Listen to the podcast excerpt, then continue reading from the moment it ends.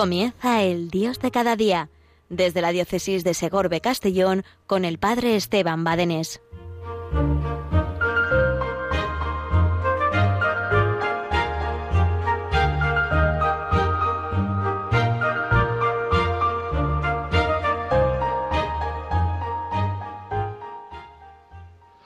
Buenos días, Cristina. Buenos días a cuantos oyentes estáis aquí fieles a vuestro programa, Dios de cada día.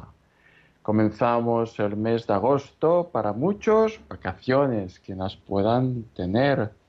Para todos, pues un tiempecito de verano, de calor, por supuesto.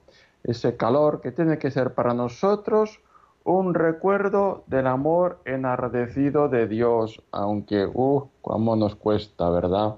Pero tiene que ser para nosotros todo un recuerdo, porque es tiempo de vacaciones para muchos, pero, no para, pero para Dios no hay vacaciones. Nuestra relación con Dios es, tiene que ser de tiempo entero, de tiempo entero. Dios no quiere eh, pues que estemos con Él como en franjas horarias, sino el día completo, la vida completa para Él. Estaremos con Él en los momentos de la oración, del trato de amistad con quien sabemos nos ama, estando muchas veces a solas con quien sabemos nos ama, como decía Santa Teresa de Jesús, estaremos con Él en la Eucaristía diaria, ¿Estaremos con Él en el trabajo? Por supuesto que sí. También en el trabajo debemos estar con Él, pendientes del trabajo para hacerlo lo mejor posible, pero con Él. O estaremos con la familia, con la mujer, con el marido, con los hijos, con los padres, con los abuelitos, con los nietos, pero estaremos con Él. Estaremos descansando, pero estaremos con Él. Toda nuestra vida tiene que ser una ofrenda permanente para el Señor, haciendo en cada momento lo que hemos de hacer, en cada momento lo que hemos de hacer, como aquel joven, aquel joven eh, San Luis, si no recuerdo mal, que le preguntaron de niño, si supieras que ahora te vas a morir, ¿qué harías? Estaba jugando y respondió, pues yo seguiría jugando. Qué hermoso, qué hermoso. ¿Por qué? Porque estaba haciendo lo que en ese momento Dios quería que hiciera. Qué grande sería. Si me pillara la muerte, eh, yo estaría ahora haciendo lo que Dios quiere que haga. Es una importante reflexión, porque nuestra santidad descansa ahí en hacer en cada momento la voluntad de Dios. Bien, familia, estaba preparando, eh, buscando a ver qué tema, qué tema eh, podríamos eh, hablar en este día, en este tu programa, Dios de cada día. ¿De qué podíamos dar gracias a Dios? Y hoy se me ocurría, a raíz de que ha caído en mis manos un artículo de Víctor Mesori, escrito ya hace unos años, es verdad, ya hace unos años, pero lo he leído y es tan actual como cuando se escribió. Y hoy pues quiero dar gracias a Dios por vosotros, quiero dar gracias a Dios con vosotros, por Dios, por la fe, ya que este artículo se titulaba y algunos se preguntan, ¿es mejor el ateísmo? ¿Es mejor el ateísmo? Me ha llamado la atención de nuevo, lo leí en, entonces y ahora al releerlo me ha vuelto a llamar la atención. Es mejor el ateísmo y es un artículo pues tan actual como cuando en el momento en que se escribió. Eh, y es importante eh, que me lo pregunte una y otra vez, ¿dónde he puesto a Dios en mi vida? Ciertamente que en la sociedad le hemos echado de las escuelas, le hemos echado de los centros sanitarios, le hemos echado de los hospitales, le hemos echado de la calle, le hemos echado, y claro, como aquella imagen, ¿verdad?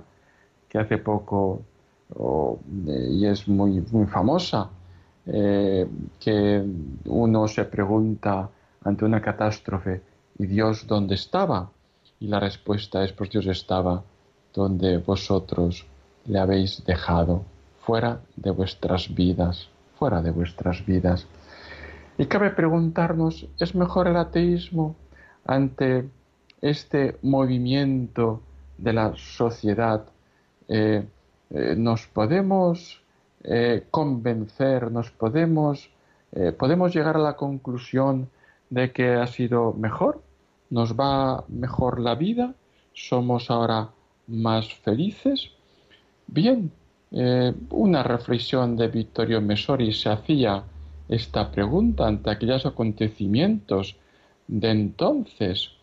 Y él decía en su artículo que ante esa catástrofe de entonces, eh, pues no han faltado eh, tantos y tantos comentarios, pero por supuesto tampoco han faltado los comentarios de los ateos, decía, que muy complacidos, pues de nuevo han lanzado la propuesta de su negación de Dios. Y decían, lo entre comillas él, os lo habíamos dicho, ¿habéis visto lo que llevan las religiones todas y no solo la islámica?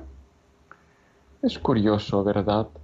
Esta, este interrogante, os, habíamos, os habéis, habéis visto a lo que llevan las religiones todas, pero un, se hace eco Vittorio Messori de un una idea que propone el premio Nobel portugués José Saramago de hace ya unos años.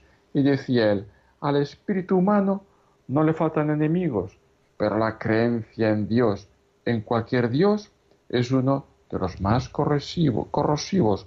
Vaya, este premio Nobel portugués se ha lucido, se ha lucido. El mayor enemigo del hombre Resulta que es Dios el más corrosivo. Ciertamente, dijo Dostoyevsky en una de sus reflexiones, si Dios no existiera, todo estaría permitido. Y este premio Nobel pensó que esta idea era de Nietzsche, el autor de la muerte de Dios, pero no es así. Y este continúa diciendo, las religiones todas sin excepción, nunca servirán para reconciliar a los hombres. Al contrario, han sido y serán causa de inenarrables sufrimientos, de matanzas, de monstruosas violencias físicas y espirituales.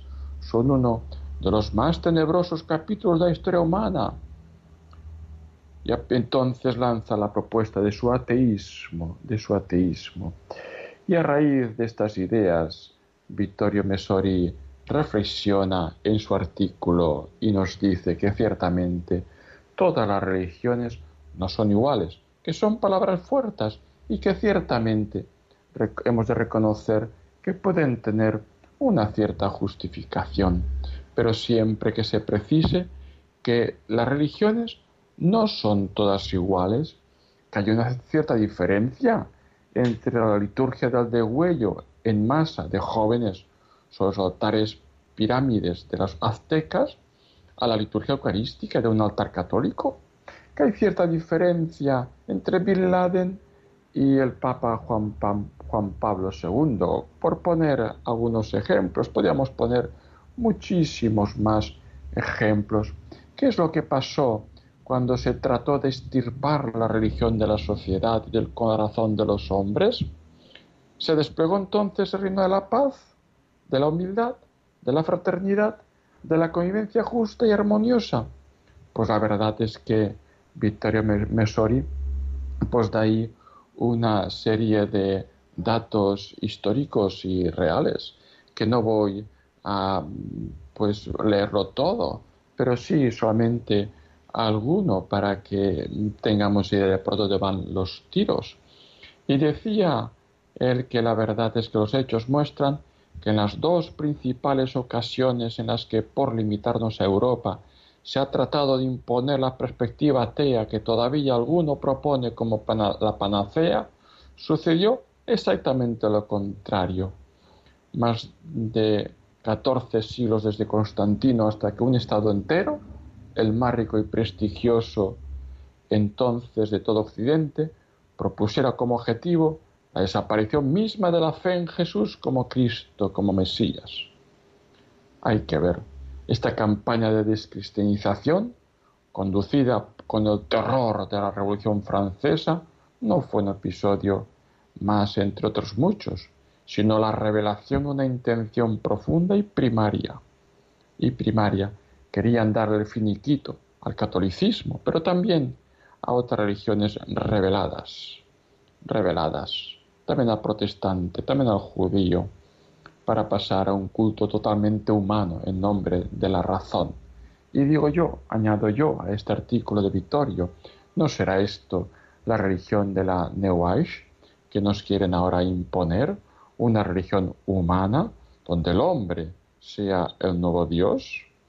Desde luego que se van a encontrar con un porrazo en los dientes tremendo.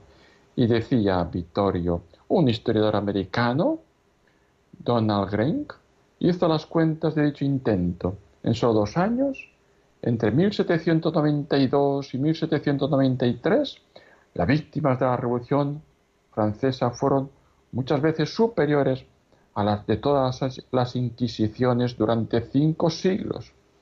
Los guillotinados con sentencia regular casi 20.000, y otros tantos liquidados sin proceso, linchados, liquidados por las penurias de las cárceles. Entre aquellas 40.000 víctimas, nada menos que el 84% pertenecía al tercer estado, pequeños burgueses, obreros y campesinos.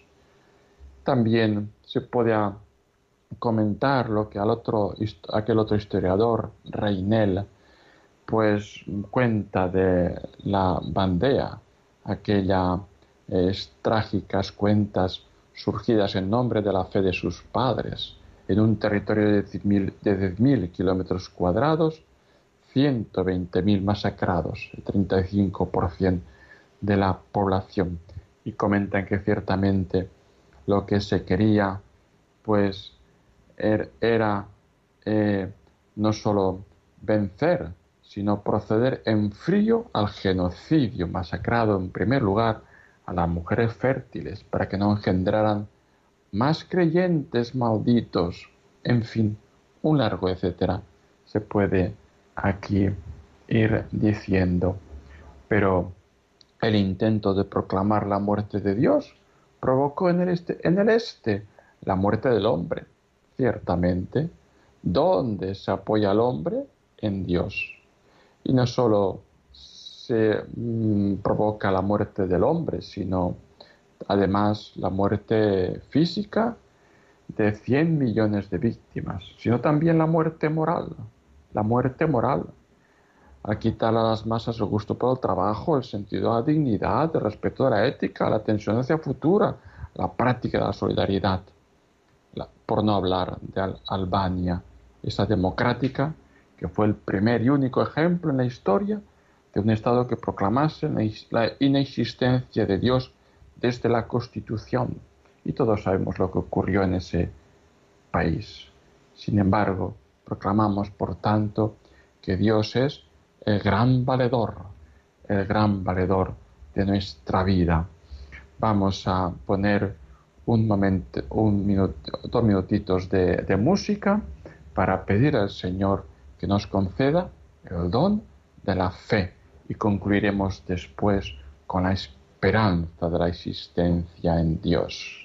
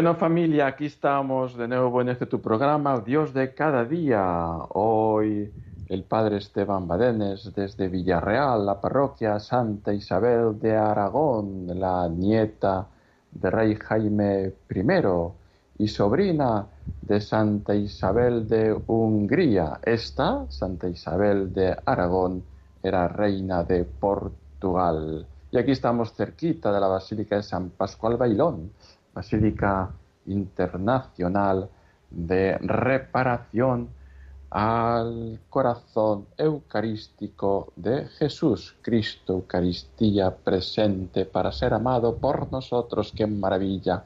Estamos hoy en este tu programa, el Dios de cada día, dando gracias a Dios por el don de la fe, por el don de la fe. Fíjate que este don de la fe es para cuidarlo, es para cuidarlo, no sea que, no sea que si no lo cuides, cuando quieras tenerlo, tal vez no puedas tenerlo. ¿Qué por qué? Pues porque es un don, es un regalo, es un don. Y como don hay que recibirlo. Y como don no solamente se, no siempre se recibe cuando se quiera, sino cuando nos lo dan. y cuando nos lo dan hay que cuidarlo. El don de la fe, que como dice San Pablo, entra por los oídos. Y así que a escuchar a escuchar, a escuchar al Señor. Estamos hoy hablando y reflexionando sobre si no será mejor el ateísmo. Nos ha proporcionado en esos intentos históricos de quitar a Dios de la sociedad eh, ventajas para nosotros. ¿Es Dios el incordio mayor del hombre? ¿O resulta más bien al contrario? Cuando quitas a Dios, vienen las tenebridades. Cuando quitas a Dios, vienen las, bueno, por no hablar también, ¿verdad?, de los mártires cristianos españoles del siglo XX, sencillamente por tener fe, por tener fe, o, por, o aquel que por tener dos hijos sacerdotes, o aquel que por llevar el rosario en el bolsillo, en fin, en fin, ciertamente, la religión no es el opio del pueblo, sino que la religión es el odio de los ateos. ¿Qué mal le hará Dios a ellos? Sencillamente el celo, el celo por querer creer y no poder creer. Pero fíjate, vamos a concluir pidiendo al Señor el don de la fe por nosotros, por nuestras familias, por nuestros hijos, por nuestros padres, por nuestros abuelos, por nuestros nietos. Señor, te pedimos como los apóstoles, aumentanos la fe, aumentanos la fe. Este fin de semana he estado en un encuentro nacional de proyecto de amor conyugal. Y fíjate, ¿por qué me gusta este proyecto? Pues te lo voy a decir en una idea que no sé si me sabré explicar. Hay muchas, muchas, muchas asociaciones pues que socialmente hablando pues, eh, pues se encargan de trabajar para, eh, pues para levantar casas, para levantar pozos, para levantar herramientas, para dar tractores y un largo etcétera. Cosas muy buenas y escuelas, cosas muy buenas, muy buenas, muy buenas y necesarias, pero le dices, oiga usted, ayúdeme a hacer una capilla. Ah, no, no, no, no, eso no, eso no, eso no. Oiga, usted ayúdeme para ayudar a un sacerdote a vivir y poder llevar la evangelización en esas. Ah, no, no, no, no, eso no, eso no. Oiga, ayúdeme para. Ah, no, no, no. Nada directamente con Dios, nada directamente con la fe. Pues hombre, si puedo elegir, pues yo elijo esas asociaciones, pues que no solamente ayudan a levantar pozos y escuelas, sino también a levantar esos instrumentos necesarios de la fe, como son capillas, como son eh, las casullas, los objetos litúrgicos, como son un sagrario, como son la ayuda a sacerdotes, a religiosos, a religiosas, a misioneros, etcétera, y que puedan también llevar esa evangelización integral de la persona. Bueno, pues ahí estamos también con Radio María, una, una eh, acción misionera, un instrumento y una radio misionera que no solamente busca el consuelo, el consuelo, sino también eh, acrecentar y aumentar la fe en todas aquellas personas necesitadas de nuestra ayuda. ¡Qué maravilla!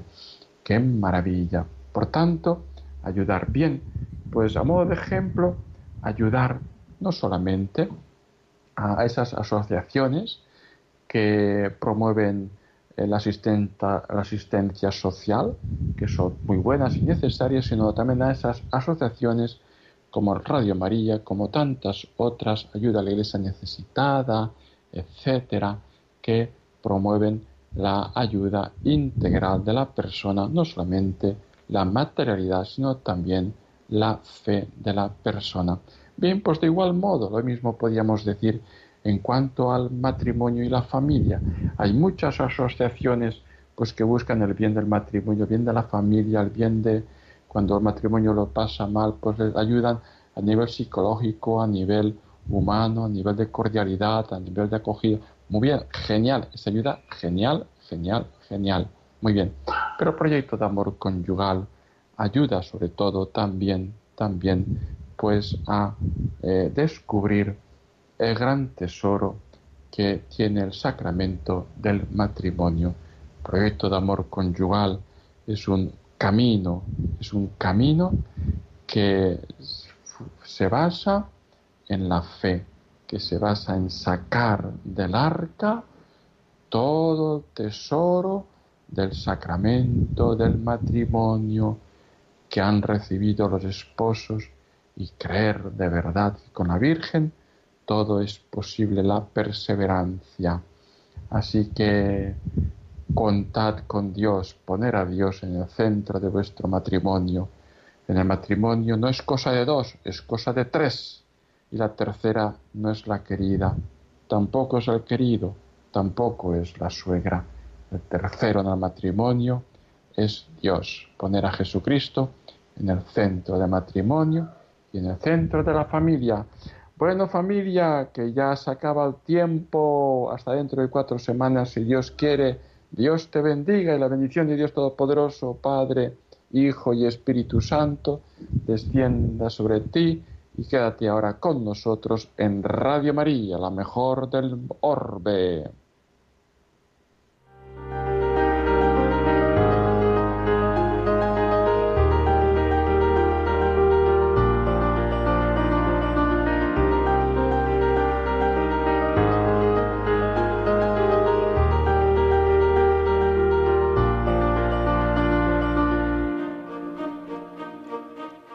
Finaliza el Dios de cada día desde la diócesis de Segorbe Castellón con el Padre Esteban Badenés.